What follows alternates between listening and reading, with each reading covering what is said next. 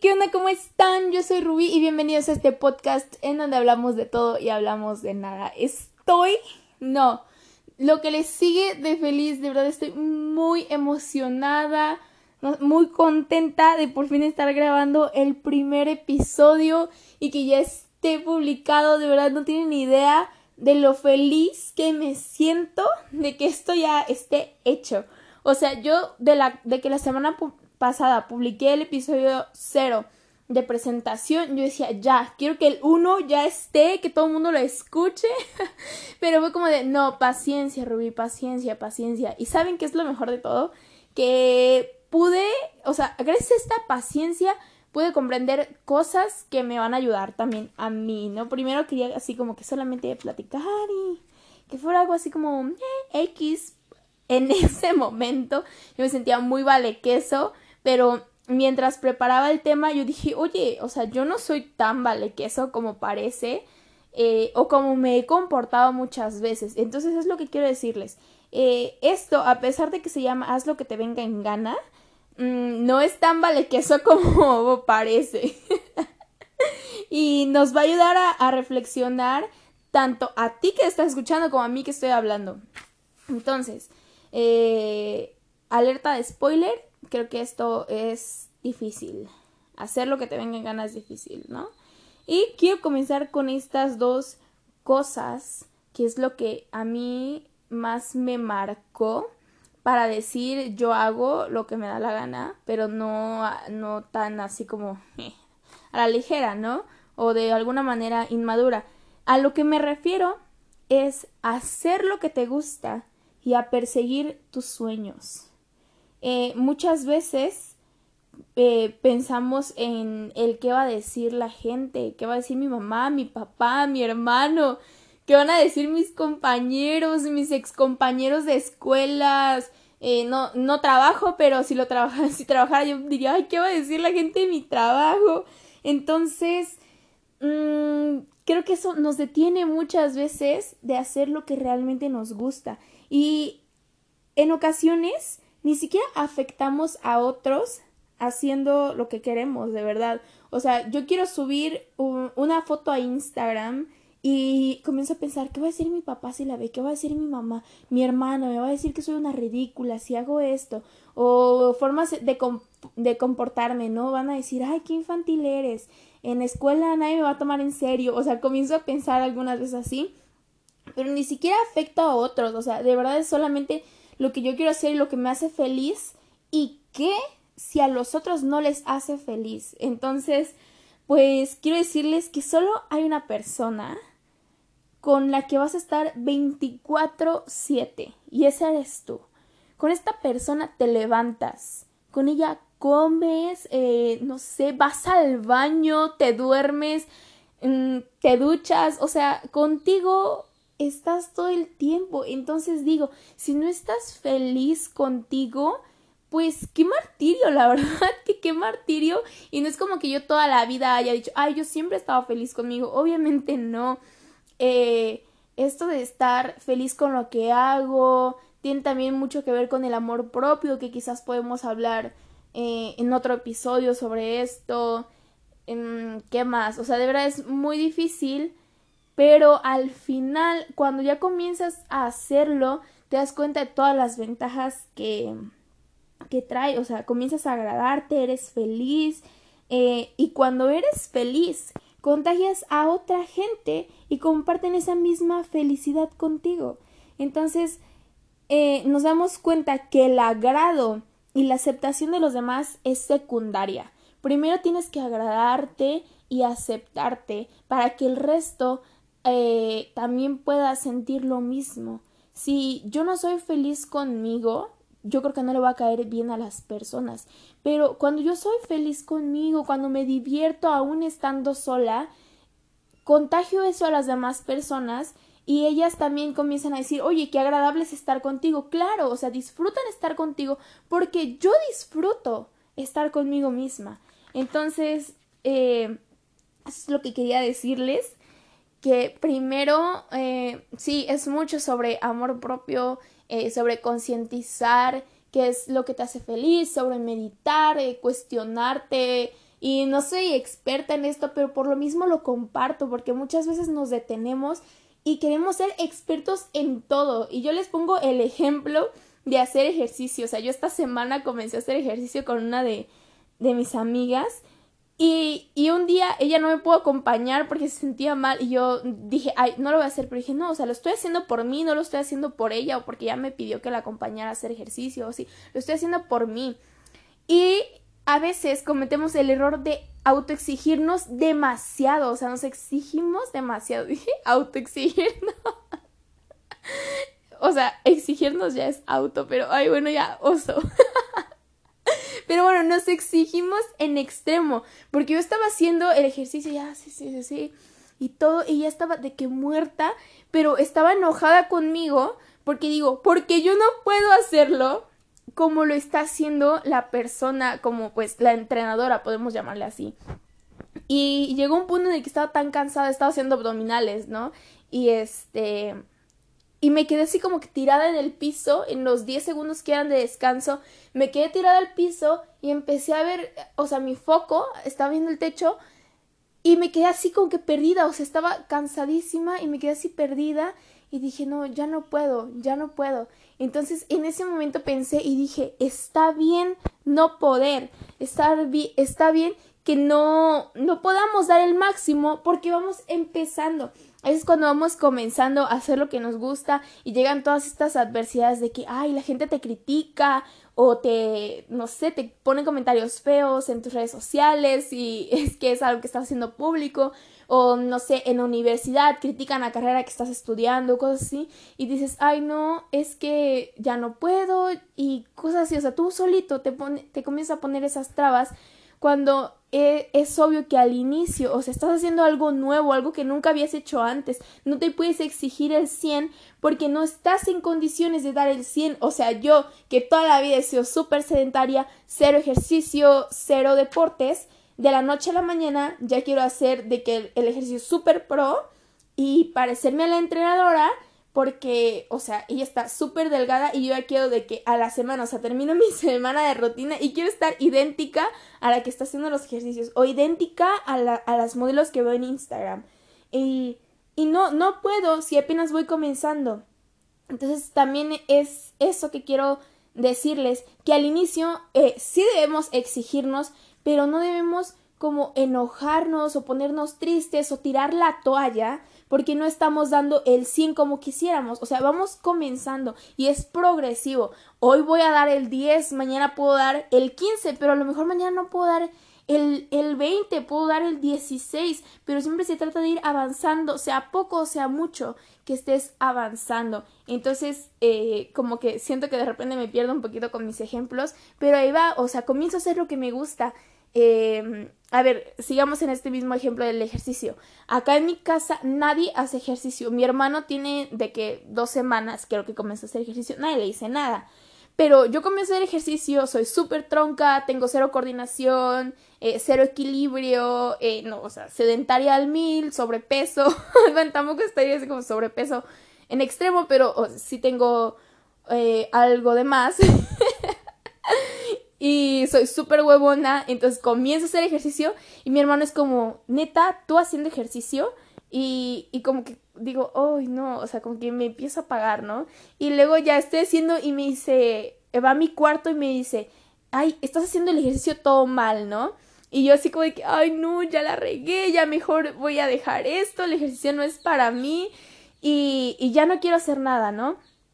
Pero después comienzo a pensar en por qué empecé. Empecé porque dije, ay, yo quiero esto, o sea, es como un proceso para llegar a la meta. Entonces sí, o sea, está cañón este proceso, pero tengo que pasar por él para llegar a lo que quiero, porque si, si yo no hago ejercicio, en la vida voy a tener el cuerpo que quiero. O sea, si sigo tragando marranadas, pues voy a seguir con el cuerpo que tengo ahorita e incluso peor, ¿no? Entonces, si yo comienzo a dejarme llevar por estos comentarios de mi hermano, que a lo mejor no me hace tan en mala onda, porque muchas veces eh, entre familia nos echamos carrilla, ¿no? Yo hasta luego le digo, ay, qué ridículo, ¿no? Pero si yo me dejara llevar por estos comentarios, eh, yo hubiera dejado esto a un lado y, y dejaría de exigirme. Entonces tengo que seguir exigiéndome, pero no como martirizándome, así como de que no tienes que hacerlos perfecto. Obviamente no lo voy a hacer perfecto, es la segunda vez que hago ejercicio, no me va a salir. Es la segunda vez que intento hacer algo que me gusta, no me va a salir perfecto, pero sí me va a salir bien con mi constancia. Y mucho de esto lo debemos a la resiliencia, pues sin importar las adversidades, eh, qué es lo que te dicen tus papás, en este caso mi hermana, ¿no? que les puse el ejemplo, mis compañeros, eh, la gente a mi alrededor, y sin importar eso, tú sigues fiel a la meta. Y no solo fiel a la meta, sino que de eso que la gente te puede decir que mm, pensamos que es malo, tú lo tomas y lo conviertes en algo bueno. Entonces, eso es algo que eh, estuve pensando el día de hoy. Dije, eh, sí, que vengan los comentarios malos, porque no se trata solamente de ignorarlos, así como, ah, ok, me vale lo que me digas. No, de eso puedes aprender. Es como que él te dice, no puedes, ah, tú crees que no puedo, te voy a demostrar que sí. Y puedo mucho mejor de lo que estás esperando. Entonces, bueno, eso, mm, ¿qué otra cosa? Mm, la gente puede decirte qué ridículo, estás loca, no vas a lograr nada. Y sí, la gente tiene el peor poder del mundo, que es criticarte. Pero, ¿sabes? Hay un poder todavía más grande y es dejar que eso te afecte. Y ese poder solamente lo tienes tú y hay de ti si se los otorgas. Porque si a mí mi hermano me dice, ay, qué ridícula, pero yo sé si le voy a dar el poder de que ese comentario me afecte o no me afecte. Y pues, o sea, sí, y que, y que sea para bien o para mal. O sea, yo voy a dejar que ese comentario de, ay, qué ridícula, me, diga, me afecte para mal de que ay, no, sí, soy una ridícula, mejor dejo de hacer ejercicio. O, ah, ¿quieres ver a tu ridícula? Entonces, no sé, en una semana, dos, tres, un mes, ¿dónde está tu ridícula? Ve lo que estoy haciendo, ¿no? Eh, entonces, ten cuidado de qué es lo que haces con ese poder que solamente tú tienes. Darle importancia a los comentarios y que te afecten para bien o para mal. Eh, Pasando a otro, punto que quiero hablarles es que cuando haces lo que te gusta, te va bien y lo disfrutas. Cuando te apasionas, puedes llegarlo hasta convertir en tu trabajo. Eh, no sé si esto sea como otro tema muy aparte, pero cuando de verdad haces algo que te apasiona, ni siquiera te das cuenta en el momento en el que lo llevas, se convierte en un trabajo ganas dinero y vives de eso. Y yo les voy a poner el ejemplo que, no sé, tengo una relación amor-odio y es con mi mamá. O sea, mi mamá siempre está de que, pues, como que veamos el ejemplo que ella nos ha dado. Ella ama, ama su profesión, ella estudió, eh, es licenciada en enfermería, tiene un posgrado eh, en perinatal y ella de verdad que lo disfruta, lo ama. Y, y yo digo, uy, es que yo no amo mi carrera. De verdad que estoy como que confundida en este punto. Estoy en un proceso de poder encontrar qué es lo que me apasiona. Porque sí me gusta, pero no me siento apasionada como al inicio cuando entré. A lo mejor pasó algo que me decepcionó, pero no he logrado encontrar, pero sigo ahí como que tratando a ver eh, qué pasa, estoy como que en un chicle y pega, pero ¿sabes qué inicié? Empecé a hacer otras cosas que me gustan y a lo mejor para muchos suenan ridículo de que a mí me gusta crear contenido para internet, o sea, ve, estoy haciendo un podcast, nadie en mi casa sabe que lo estoy haciendo. Y creo que las personas más cercanas son las que más nos pueden llegar a lastimar. Entonces, aguas con eso. Pero, eh, te digo, o sea, tú tienes el poder, o sea, yo tengo el poder de decirles, oigan, hago un podcast y que vayan y lo escuchen y me hagan comentarios feos. Y si yo quiero evitármelo como ahorita, mejor ni les digo, ellos ni se enteran y yo sigo haciendo lo que a mí me gusta. Pero si le digo a otras personas, eh, hey, estoy haciendo un podcast, eh, ¿por qué no lo escuchas? Y dime qué opinas porque la opinión de los demás sí es importante, pero cuando es objetiva, em, no sé, acá quiero ponerles un ejemplo de que un día dije, a ver, o sea, vi un maquillaje, eh, está ahorita de moda el Pass the Brush Challenge, y vi un maquillaje de mi makeup artist favorito y dije, wow, o sea, me encanta, es súper sencillo, es súper X, pero se ve bonito. Y dije, quiero recrearlo. Y me, me encanta el maquillaje, o sea, los que me conocen saben que me encanta el maquillaje, siempre me he maquillado. Entonces, digo, quiero recrearlo. Y luego ya cuando lo recreo dije, wow, o sea, me encanta, pero tenía miedo de subirlo. Y luego dije, no, o sea, a mí me encanta y a la gente que no le guste, pues bueno, gracias, siguiente, ¿no? y, y yo lo subo, lo comparto, etiqueto a este, a este maquillador y, y ve mi trabajo y dice, ¡hey, qué padre! Y cuando acá en mi casa me dijeron así, a manera de hate, me, me dice mi mamá, eh, ¿qué traes en la cara? O primero me dijo así como, ay, se te escurrió todo maquillaje, ¿no? Y yo así como, mamá, es, así es. Y luego ya como manera de hate, como, ¿qué, te, ¿qué traes en la cara? O mi papá no me dijo nada, pero solamente se me quedó viendo raro. Y así, y te das cuenta que hay otra gente que te, que te dice las cosas de una manera objetiva. Por ejemplo, otra persona me dijo, oye, eh, sí me gusta, pero sabes, creo que podías mejorar esto o esto, o si hubiera visto mejor de esta otra forma, y así, y es como aprender a escuchar y saber qué es lo que te afecta. Em, y volviendo a este punto del que me perdí, que les estaba platicando de que podemos convertir en nuestro trabajo, nuestra pasión en nuestro trabajo, pues ahí está, les pongo el ejemplo de mi mamá, ¿no? De que ella, su pasión es eso, la enfermería, eh, no sé, atender embarazadas, recibir los bebés, o sea, lo que sea que haga, a ella le apasiona ese trabajo y dice, yo ni siquiera siento que estoy trabajando. Pero luego yo me pongo a pensar y digo, yo quisiera ser como ella y empiezo a compararme y ahí es cuando me hago daño y por eso les digo que es una relación amor-odio con este ejemplo que les tengo. Pero si yo comienzo a hacer otra cosa que me gusta y puedo recibir dinero de eso, ya la hice. O sea, ya, ya, o sea, eres... wow.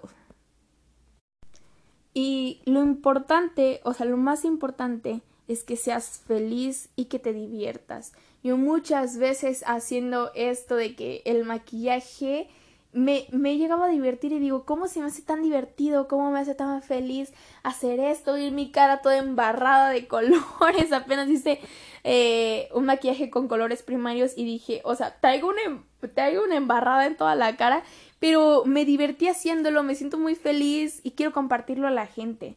Eh, entonces, quiero dejarles otra cosa que es somos libres, somos libres de hacer lo que queramos. Nadie tiene por qué reprimirte, por qué decir que no eres capaz de hacer algo, por qué, no sé, aplastarte o más bien apagarte, porque sabes, somos luz. Y como dice la palabra de Dios, la luz no se puso para ser guardada en un cajón, se puso para que alumbre toda la casa. O sea, tú tienes un, una vela, no la vas a ir a esconder eh, en un cajón no la vas a tapar o así para pues para que sea oscuro. No, la vas a poner en la mesa o en el lugar más alto para que alumbre la casa. Pero siempre va a haber alguien a quien no le, no le agrade esa luz, o sea, le molesta. Puede decir, ay, está muy brillante, o me quema, o oye, estaba durmiendo y tu luz me despertó, o sea, iba a querer ir y apagar tu luz. Pero no, o sea, tú no, o sea, no dejes que nadie apague esa luz que hay dentro de ti. Eh, es más, es como, mira, la puerta está abierta, te puede decir, o sea, mi luz aquí se queda encendida y quien quiera ser iluminado por esta luz, bien, gracias, eres bienvenido, te pongo una silla, te sirvo un vaso de agua. Y quien no, ¿sabes qué? La puerta está abierta y siempre va a estar abierta para que regreses o para que te vayas. Entonces, eh, es el ejemplo que les quería decir porque pues ni siquiera, eso estaba pensándolo yo hace rato y fue como, wow, o sea, ni siquiera el mismo Jesús de Nazaret, el Hijo del Dios todo, Todopoderoso, eh, o sea, le agradaba, le agradaba a todos. El lugar en donde nació fue el único lugar en el que no pudo hacer milagros. ¿Por qué? Porque la gente no creía en lo que él era capaz de hacer. Jesús vino y dijo, yo soy el Mesías, eh, yo soy el redentor, yo vengo y les voy a dar salvación. Y esta gente decía, o sea, tú de qué película te saliste, estás loco. y él dijo, ok, aquí en mi casa no me quieren, no me reciben, no me apoyo. Bien, gracias. Si no se quieren ir ustedes, yo me voy. Voy y alumbro a otro lugar. Y él fue y compartía lo que él amaba. Lo que más le apasionaba a Jesús era hablar de Dios, del Padre Celestial. Y tenemos este ejemplo de que creo que iban en una caravana o algo así. y llegan a un templo, están no sé si un día o no sé qué qué tiempo están ahí y se regresan y pues iban todos en bola y, y José y María creían que pues el Jesucito este, o sea, chiquito, no sé cuántos años tenía, eh, iba pues no sé por atrás jugando con los niños o lo que sea y después de no sé cuántos días que se acuerdan y dicen oye no he visto a Jesús en tantos días ¿dónde está? lo empiezan a buscar el niño no está y regresan así como de que no pues en dónde dejamos al chamaco y regresan y resulta que Jesús se había quedado en el templo a hacer lo que le apasionaba, hablar de la palabra de Dios. Y él decía, oye, es que tus, tus padres te están buscando, no te encuentran. Y dice Jesús, mi padre y mi madre son los que comparten lo que yo amo. Mi padre y mi madre son los que compartan esta pasión por Dios. Así tú o sea, a Jesús no le importó dejar a sus padres, o sea, que se fueran sus padres allá y que llegaran hasta el siguiente lugar a donde fuera. A Jesús le valió todo porque estaba haciendo lo que le gustaba. Entonces, eh, yo de verdad que la otra vez platicaba con unos amigos de la iglesia y decía que nuestro mayor ejemplo por más, o sea, sí, yo tengo, me encanta este, esta persona es mi mayor ejemplo en tal lado, esta otra en otro, pero no hay ninguna persona que sea ejemplo en absolutamente todo como Jesús. Y perdón si ya te vine aquí a meter de que una prédica, pero no, o sea, va al tema. Entonces, Jesús neta nunca dejó de hacer lo que amaba. Ahí está el ejemplo. Dijo que sus padres, o sea, si a tus padres eh, te dicen, hey, qué ridícula, eh, no, estás loca. O sea, mi mamá muchas veces me ha dicho, o sea, tú estás loca, estás soñando, nunca vas a poder lograr esto que me estás diciendo. Entonces, vuelvo a lo que les decía hace un rato, tú tienes el poder de que te afecte o no te afecte. Entonces, yo hoy, como Jesús decidió decir, ok, si a ti no te parece y si tú no compartes esta misma visión que yo, bueno, gracias, puedes seguir tu camino, a mí déjame aquí porque aquí estoy haciendo lo que me gusta. Eh, ¿Qué otro ejemplo puedo darles? Mm, no sé, o sea, Jesús fue súper criticado mm, y no por eso paró, o sea, Jesús lo tachaban de mentiroso, eh, de impostor, incluso por eso murió, pero o sea, ah, mira, ¿sabes qué? Ni siquiera la muerte pudo detenerlo de seguir compartiendo la palabra de Dios. Jesús murió y creyeron, no, ya, o sea, ya lo matamos, por fin apagamos y ya eh, Jesús ya está muerto, su visión, su pasión, todo lo que vino a hacer a este mundo está muerto, bye. No, o sea, al tercer día él resucita y ¿sabes qué hace? Va y visita a los discípulos, va y busca a la gente que llegó, que logró contagiar de esta pasión y que la compartían y, llegó a decirles, hey, nunca dejen de hacer esto por lo que tanto aman. Entonces a mí eso, yo lo estaba pensando hace rato y dije, wow, o sea, qué revelación acabo de recibir que yo quiero venir y hablarles de haz lo que te dé tu gana, o sea, haz lo que te gusta, haz lo que te apasiona. Y yo quiero ponerles el ejemplo de mi vida y viene Jesús y me dice, hey, no, mira mi ejemplo. Entonces yo estoy así como, wow, o sea, neta Jesús, qué buen ejemplo para, para venir a enseñarnos que hacer lo que amamos es, no sé, es maravilloso, de verdad. Yo me, ve, ve, tengo este otro ejemplo de que iba Jesús y oraba. A Jesús le encantaba orar, le encantaba ayunar. Tenemos ejemplos donde ayunó de que 40 días, estuvo en oración 40 días, ¿no? y aún la gente que lo apoyaba muchas veces eh, no lo hacía de que 24/7, entonces también tenemos esta, este otro punto. Habrá gente que te apoye, pero no va a estar ahí 24/7. Sus discípulos se quedaban dormidos y Jesús bajaba y como que se decepcionaba un poco y, y volvía y seguía orando y otra vez veía y los volví a encontrar durmiendo y era como de que, uy, qué decepción, creí que me iban a estar apoyando siempre, ¿no? Creí que eran mis mejores amigos. Pero, ok, si quieren, o sea, les habla, les dice, hey, si quieres seguir apoyándome, pues gracias. Y va y sigue orando. Regresa la última vez, los encuentra durmiendo y dicen, ¿saben qué? Miren, hagan lo que quieran, yo voy a continuar haciendo lo que os estoy disfrutando. Entonces, muchas veces nuestros amigos más cercanos sí siempre van a estar para apoyarnos, pero al final la única persona con la que estamos y con la que vamos a compartir todo el tiempo, como les decía al inicio, somos nosotros y tenemos que también aprender a hacernos fiel a nosotros mismos. Eh, neta, que ningún comentario de nadie, de ninguna persona te aparte de hacer lo que quieres. O sea, hoy te digo, piensa en este ejemplo que te acabo de dar de Jesús, que por más que la gente lo criticaba cuando ya había comenzado su carrera, por más de que la gente eh, llegaba a ofenderlo, él nunca paró de predicar la palabra. Así tú nunca pares. O sea, si la gente te dice, y, y yo enfatizo mucho esto porque es lo que a mí me han dicho, ¿no? De que eres una ridícula o estás loca, les vuelvo a decir, estás soñando, sí estoy soñando y qué. No porque tú me digas esto, yo voy a dejar de hacer lo que me gusta. Y les pongo hoy el ejemplo de lo que he estado haciendo en esta cuarentena que he tenido este tiempo como para animarme a hacer lo que me gusta. He comenzado a hacer mis maquillajes y compartirlos. Em, he comenzado a hacer este podcast que lo veo irreal y que si alguien me llega y me critica, yo, le voy a decir, hey, no me interesa, estoy haciendo lo que me gusta. ¿Qué otra cosa? Crear contenido para YouTube. aún no he encontrado como que bien qué es lo que voy a hacer, pero ahí estoy, quiero intentarlo y en mi casa me van a decir, hey, eso no es un trabajo. Pero cuando tú lo, lo haces porque te apasiona, te esfuerzas, pones empeño, inviertes tiempo y dinero, como les decía, puedes llegar a convertirlo en tu trabajo. Y qué bendición que tu mayor pasión sea tu trabajo. Entonces, por favor, por favor, por favor, te lo ruego, te lo suplico. Si algo te apasiona, hazlo.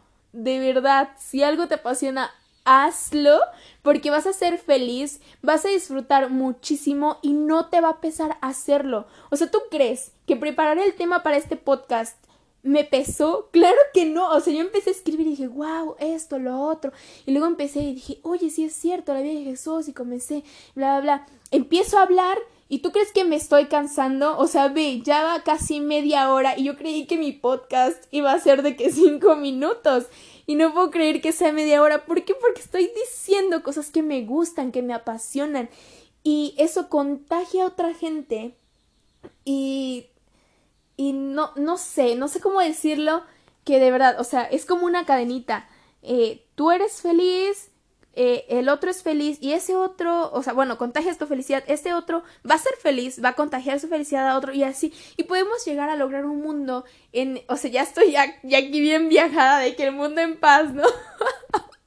Pero no, o sea, un mundo donde la gente sea feliz o al menos tu pequeño círculo o tu gran círculo de personas con las que te rodeas que sea un grupo de personas felices, no este grupo de personas amargadas que te va a estar diciendo, hey, ya madura, pon los pies en la tierra, eh, no sé, deja de estar soñando, ya despierta. No, de verdad que esa gente o sea, lo único que quiere es apagarte porque ellos están apagados. Es como el ejemplo que les puse hace ratito de la luz. Ellos estaban durmiendo, obvio, todo estaba súper oscuro. Llegas tú y enciendes la luz, es como de que, o sea, vete para otro lado, me estás aquí irrumpiendo. Entonces, bueno, creo que ya es todo lo que quería decirles. Estoy muy feliz, neta, si llegaste hasta acá, muchísimas gracias infinitas, enormes por escucharme. Te agradezco de verdad muchísimo. Deseo de todo corazón que hagas lo que te hace feliz y lo que te apasiona, para que puedas disfrutar tu vida y, no sé, estar pleno. Entonces, esto fue todo. Les dejo con la frase o el título del capítulo que se llama Haz lo que te venga en gana. Y nos vemos, bueno, no, Nos escuchamos en el próximo episodio. Bye.